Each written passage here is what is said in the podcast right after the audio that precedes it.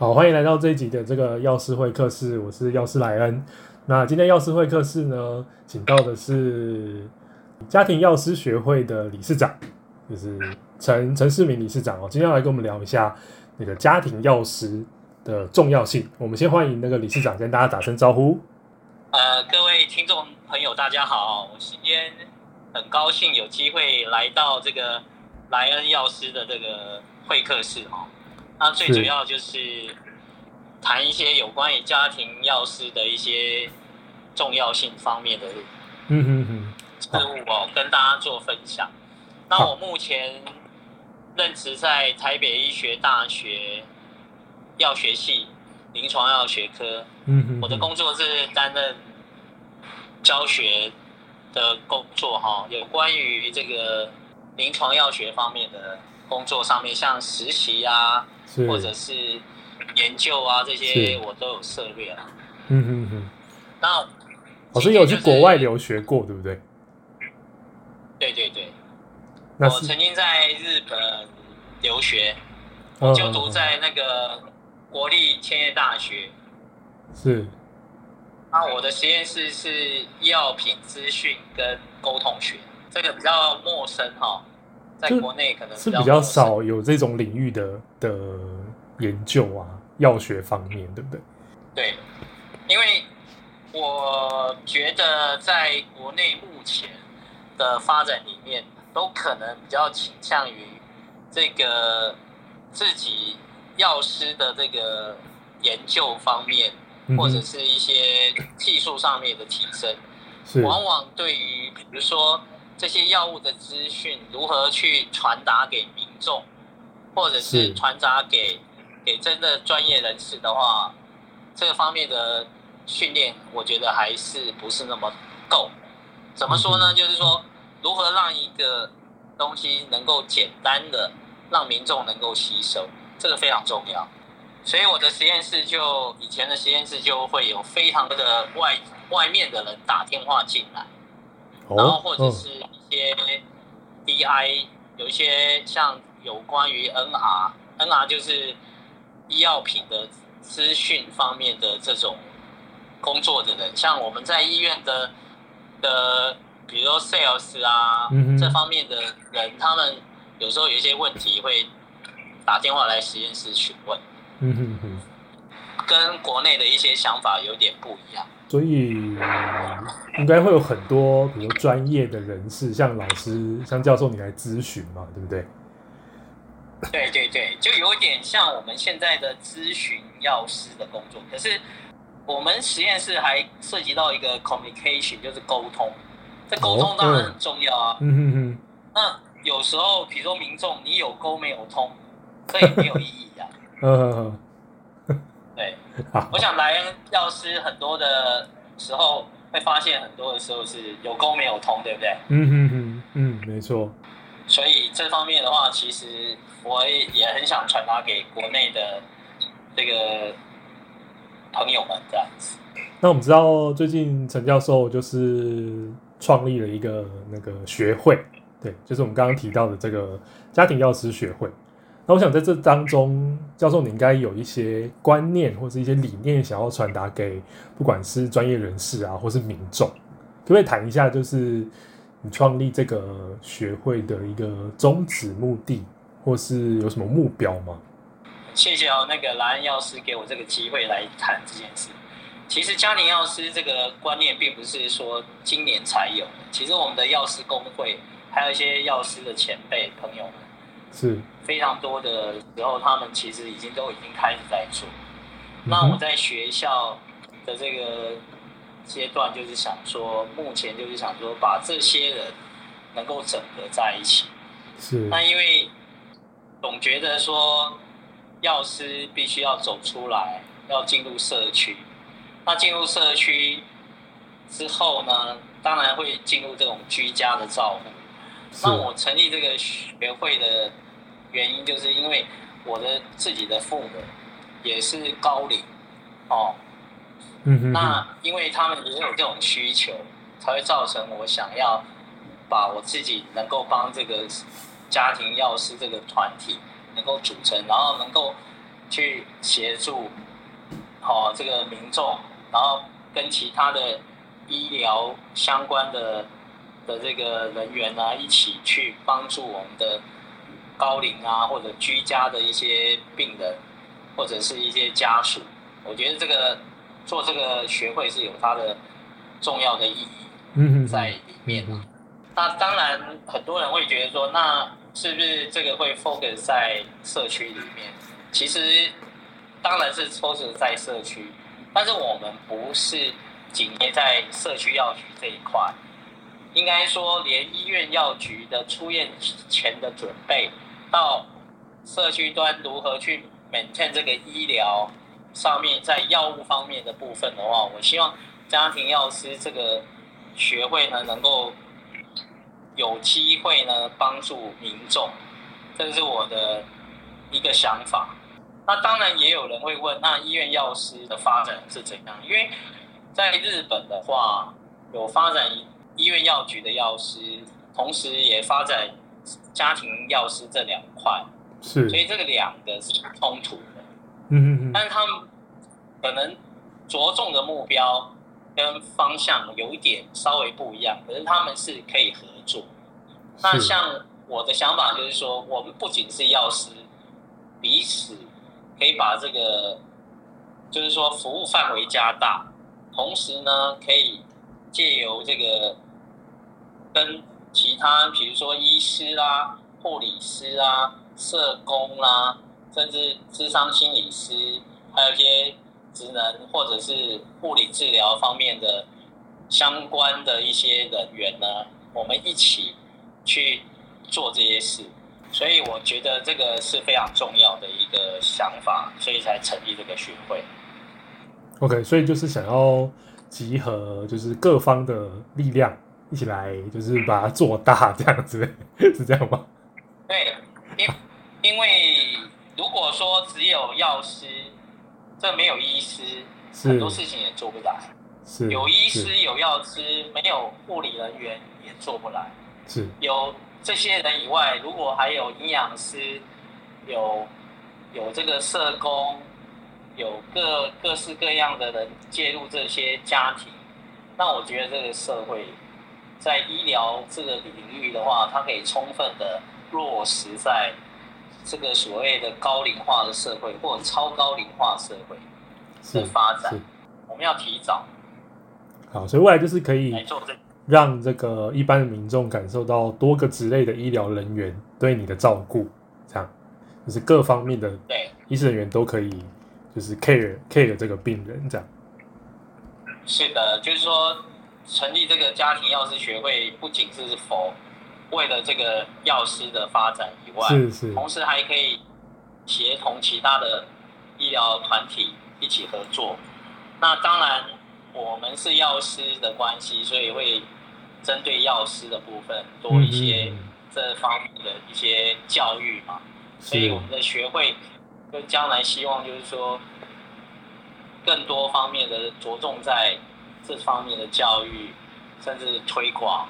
好，甚至更多的合作，嗯、哦，这个我们是想要这样做。OK，哎，那个陈教授，刚刚你在回答当中有提到说，就是因为你有去日本留学过嘛，对不对？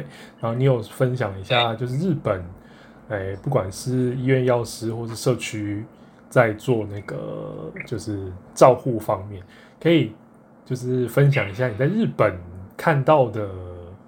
就是不管是家庭药师或是社区药师，他们有提供什么样的服务，或者是民众在怎么样的情况可以运用这个资源？因为对日本这个，我自己本身蛮好奇的。我我们现在的做法就是，应该说在早大概二十年前的时候，日本的那个长照系统的服务是用国家给付的那个系统就开始运作。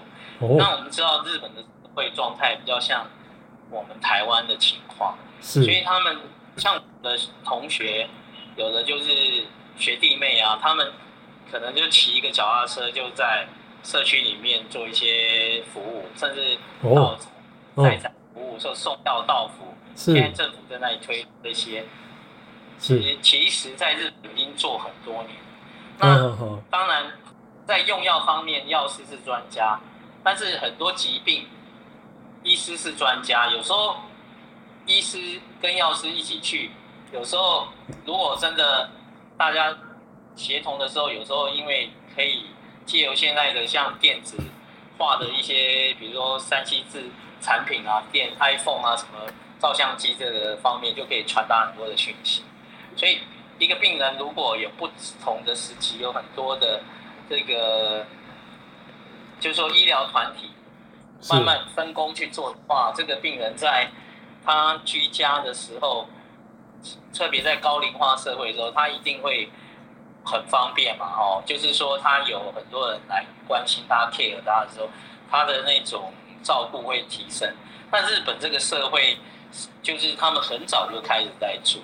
嗯哼。那我觉得这种这种状况在台湾的话，虽然有慢慢慢在普及当中，但是我们可以更。做的更多，而且我们现在就是还有一个就是说这一块的话，日本是有给付，嗯，哦，它是有一定的所以做这个事情的话，有给付的话才能长久，好，健保有给付才能长久，所以我认为就慢慢去推动，因为我觉得重点是说医院的出院之后到社区，它是不是能够把这个。医疗哈能够 maintain 的很好，就维持很好，这很重要。嗯嗯嗯嗯。我是说，他每一个人就一定要去医院啊住院，因为我们知道住院其实对于某一些人来说，其实也是非常不容易的事。嗯。但是在医院因为院内感染的关系，反而有时候在家比较好，医疗啊状况会对这个病患会比较好。好，因为我们现在最近不是确诊的人可以已经有社区药师送药嘛，对不对？我想说让民众可以开始就是哎习惯吗？就是接触这样子的服务模式，就让他们知道说哦，原来药师也可以就是帮你服务到家，好，甚至就是帮现场帮你喂教之类的等等的这样。台湾就是目前这一块是还需要再努力，对不对？对对，其实这个这样的服务不是。说 COVID-19 这件事情才发生的，其实应该说，我们药师其实很早就开始努力做这一块，只是要让民众做到看到哦，那是可能需要一点一点时间，圈 对一点时间呐，哈，是。这这方面的东西刚好是一个一个时间，刚好一个 timing 时机到了，嘿，对。对。就让民众可以更知道，知道说，哎、欸，药师也有这样子的的工作内容。那我觉得，嗯，请说。很多方面就是在家庭药师这个系统、这个学会在建立之后呢，我觉得我们可以跟，比如说我跟日本比较熟的状况下，就是可以看到，可以更丰富的去介绍日本的这些状态。那我也希望就是越来越多的药师。都投入这种居家的一些照顾，那负起对社会的一些责任，而走出这个调剂的空间哦，走出这个药局，不管是医院药局啊，或者社区药局也好，可以跟外面的人接触。我刚才说的一个概念嘛，沟通是要，我们是要把我们的知识沟有沟才会通嘛，是，有有了一些。有时候我们讲的语言，我们认为他们应该懂，事实上我们要去做，有时候做比较重要。嗯哼哼。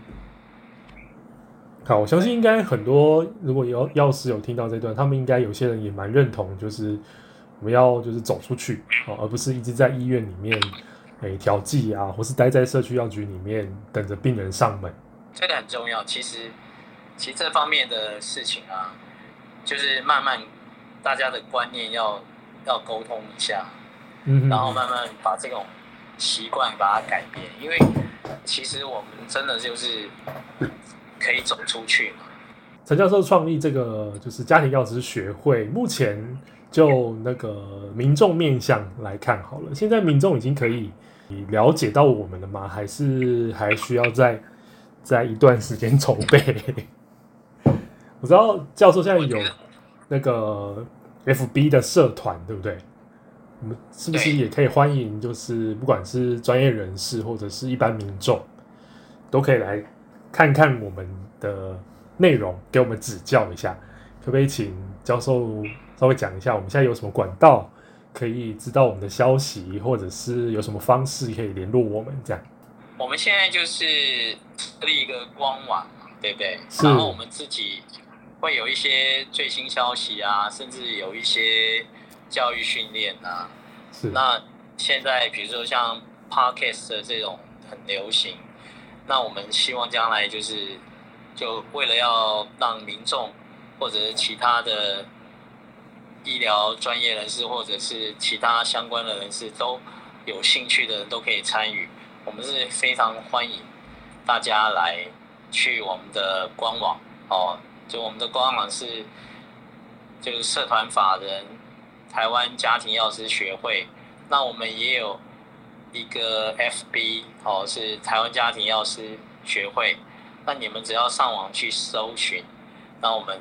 就可以加入啊！那我们希望你们能够分享给每一个你认识的朋友或或者是这个民众哦，我觉得都是一件好事。